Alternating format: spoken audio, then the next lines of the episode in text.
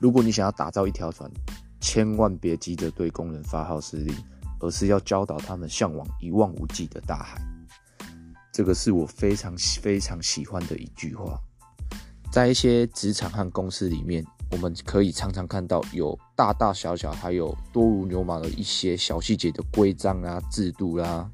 规定员工这个，规定员工那个，然后从董事长，然后再到呃副董事长，然后什么执行长之类，再到一些总经理，就是从上到下的一连串命令，就好像是怕员工会占了公司的便宜，公司付你钱，然后怕员工不认真。怕员工打打混啊、摸鱼啊，所以设下许多重重的制度和规定，就是要层层的监督，然后把关，然后每天进到公司就是有一些大小的会议，然后呃说强调今天的业绩啊、今年的业绩啊，然后分配今天的工作或是今年度的工作。但我觉得他们好像都忘记了非常重要的一件事。就好比是有一群人，他们兴致勃勃的想要参加棒球赛，想要赢得比赛，但是却没有人向他们说明规则。前阵子我读了一本书，书名叫《零规则》，我觉得内容非常精彩，我个人是非常喜欢。他们的宗旨就是没有规则，就是他们唯一的规则。这是一本关于我们现在大家常常在线上看电影的一个 Netflix 影音频道的故事。我不知道大家还记不记得以前我们常常小时候想要看一些 DVD 啊，想要看一些什么已经下档的电影，都会去一家叫百事达的 DVD 出租影音公司。百事达在西元两千年的时候，它那时时候呃市市场的价值大概是六十亿美金，然后那个时候在全球它大概有九千多家 DVD 的出租店的百事达。即便那个时候它的全球的市占率这么高，然后它的呃营业额也好，或是它的总资产也好，那个时候是在 DVD 在一个出租影音的频道或是一个行业里面，它应该算是全世界的龙头。即便这样，但是到最后，直到现在，可能你你要看到百事达的店或是一些。分店啊，出租店，你好像现在也看不到了，因为公司里的负责人，然后甚至是上层老板，他也因为会因为一些固守的思维，缺乏一些弹性的制度和管理，导致他在二零一零年的时候，百事达宣布破产，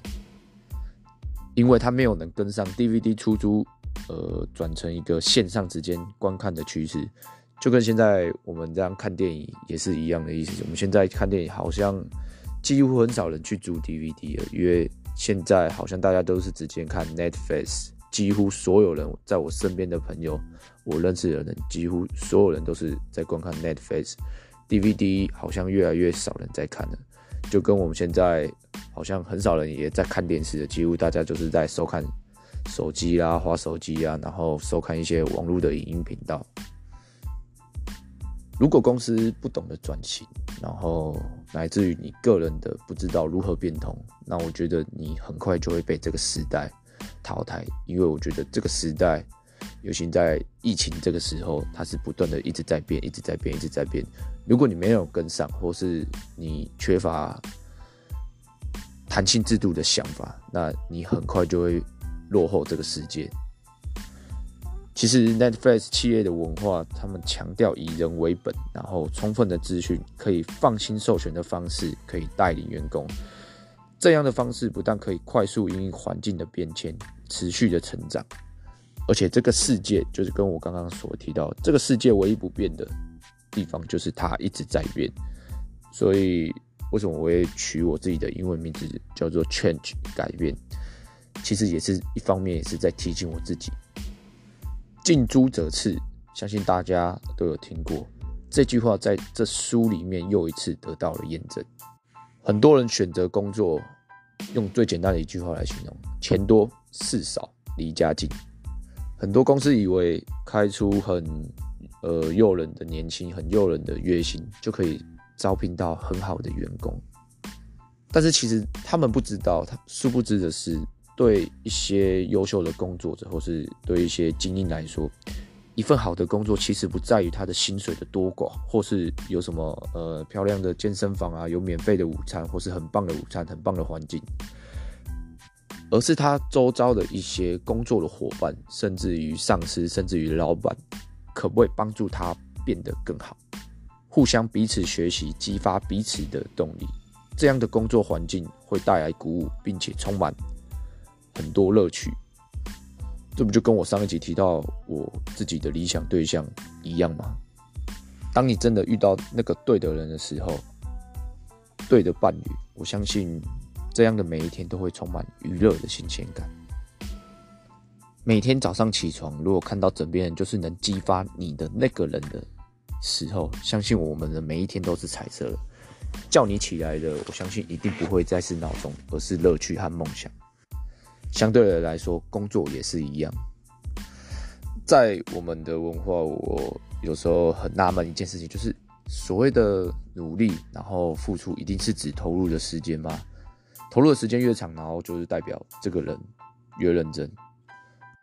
反而我比较在乎效率和方法，因为我会觉得常常加班的人，当然偶尔加班不算。那我觉得常常加班的人，我会觉得他，嗯，办事的效率。差，然后方法不对，所以才需要常常加班。我觉得他要时常去思考上班时是不是哪里出了问题，而不是用勤奋或是用更长的工作时间来解决。应该这么说好了，其实，呃，如果你要我说大部分人的缺点，我会觉得是太认真了，真的是太认真了，认真到你没有时间去思考，你一整天下来，你。到底做了什么事情？然后你的一些每天的做事的一些细节，上班的一些细节步骤，你有把事情做对。然后你每天就是埋头苦做的，在你的工作里面长达八个小时、十个小时、十二个小时，甚至我还听过有一些工作狂，或是怎么样，常常下班的到了，然后在这边加班，然后晚上回家都十点、十一点了，然后弄一弄睡，隔天六七点又起来，然后又准备早早的进公司。我觉得工作以外的时间越多，才越有机会去思考、审视，然后做出改变。因为年轻就是本钱，本钱就是时间。所以我有时候常常我会开玩笑说，我比郭台铭有钱，是因为我比他年轻，我现在的时间比他多。我猜郭台铭这么有钱，如果你问他你最想要买什么东西，他应该会想要说，我最想要买回时间。看可不可以让自己变年轻，但是很可惜的，时间是用金钱买不到的。况且我觉得员工都已经是大人了，他们又不是幼稚园的小孩子或是两三岁的小朋友。你的规定、你的、你的制度这么多，甚至是在现今讲求创意的年代，我觉得重要的是成果，而不是勤奋。包括很多公司会制定一些呃休假的制度啦、天数啦，然后上班的时数的规定，也是希望员工呃不要太过懒散，然后每天要有一定的时间，一定要在办公室里面办公啊、上班啊。但是我自己觉得，有时候虽然你是一个老板，你进去公司，然后你进去办公环境，你看到哇，好像所有员工都坐在电脑桌前面，好像。大家都很认真，大家都很努力的上班，但是员工的专注力就真的有在有在有在公司上面吗？还是他们已经做久了，他们的注意力已经已经散掉了？这样会不会反而办事的效率会变差？你把大家限制在办公室里面，精疲力尽的瞪着电脑，然后眼神空洞、目光空洞，对公司真的会比较好吗？我觉得说休假最大的用意不只是你。可以个人的娱乐，我觉得还可以清空你的大脑，甚至发挥一些创意，用全新的角度去看你的工作。一直不停的工作，一直不停的工作，容易会陷入惯性思考。给予自由，相信他们会换来负责，而且我觉得这是通往负责的最快路径，而不是限制。要学会相信员工，信任员工。在 Netflix 的核心理念，他们会认为说，制度和政策无法预料各种情况，现实生活有太多细微的差异。很多公司都有一些出去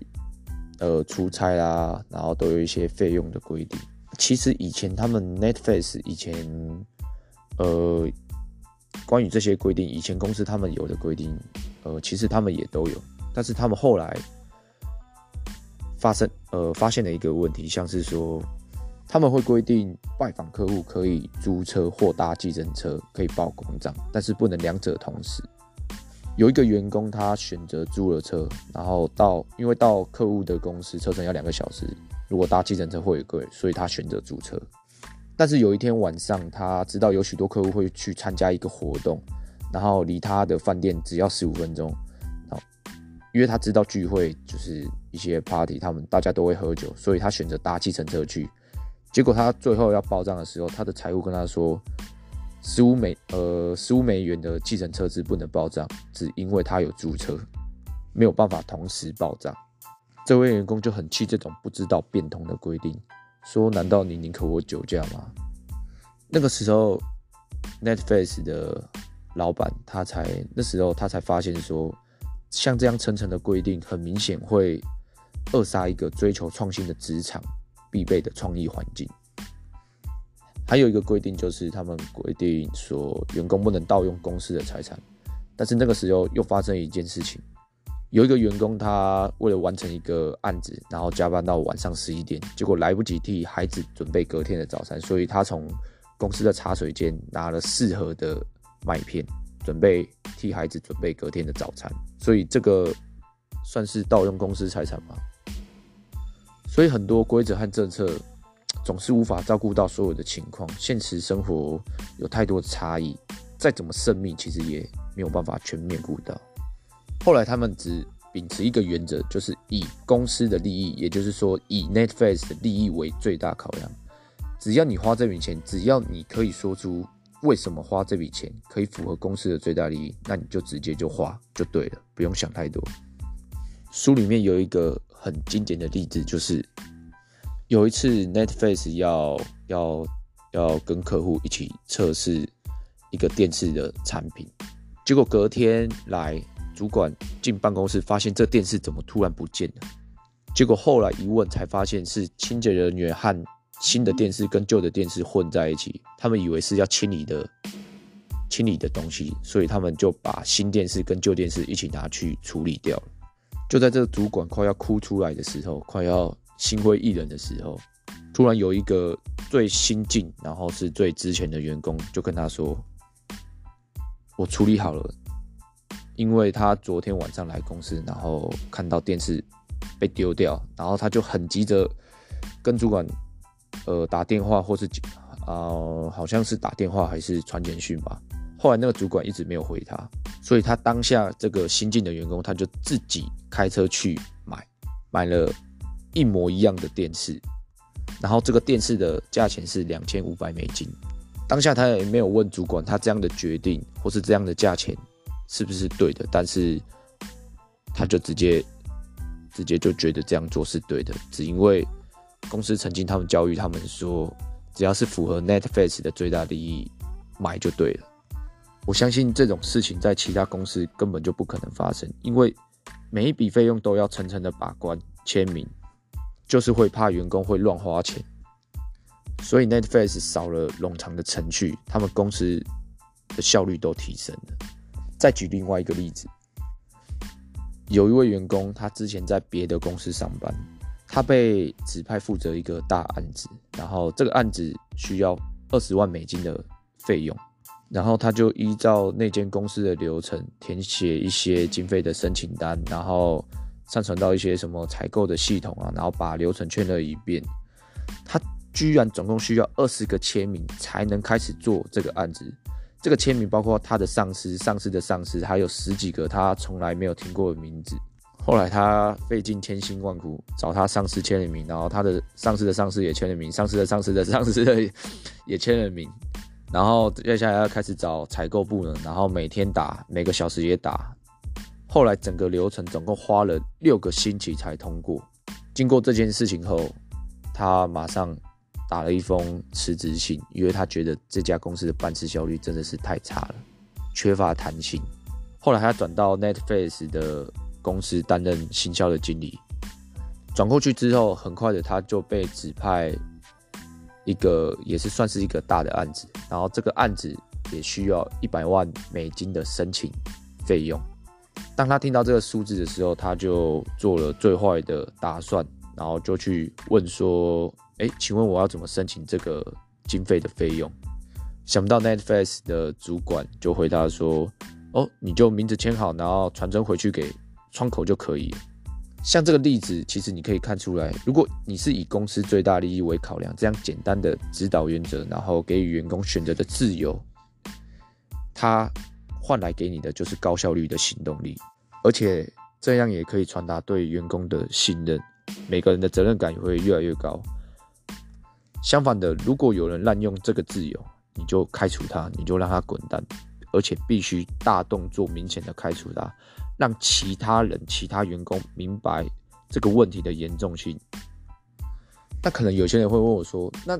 是不是制定或是一些规定，是不是都完全都没有用了？什么时候该用这些规定和制度？当犯错会导致你的灾难，当如果只要犯一点点错，会导致你的公司会灭亡，会走向无法挽回的结局的话，那其实规定或是制度就是一个。”很好的方法，甚至是必要的手段，所以你要先弄清楚你的工作的性质是要创新，还是要避免犯错。那我刚刚前面也有讲的，我觉得大多数人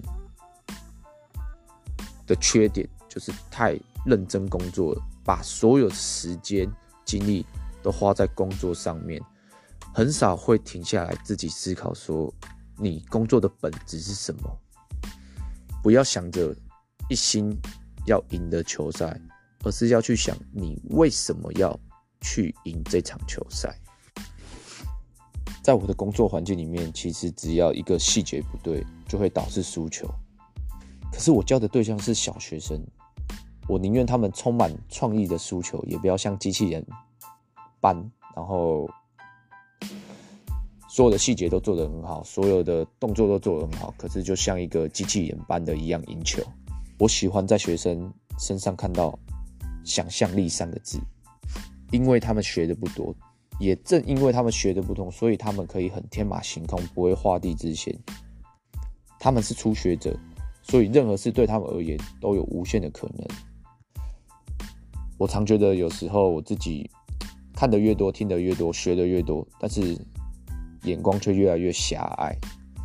自以为好像了解一切、明白一切，别人说什么都说我知道，我知道。其实我是不知道自己不知道。永远是一个学习者的心态，会让很多事情不可能化为可能，也会让你的人生充满挑战和动力。我是 Change 教练，谢谢。